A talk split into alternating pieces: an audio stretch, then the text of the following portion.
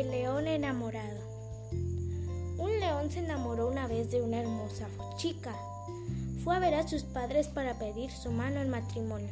Los padres le tenían miedo al rey de las bestias. Por fin, el padre le dijo, nos sentimos honrados por la propuesta de Su Majestad, pero tenemos miedo de que vaya a lastimarla.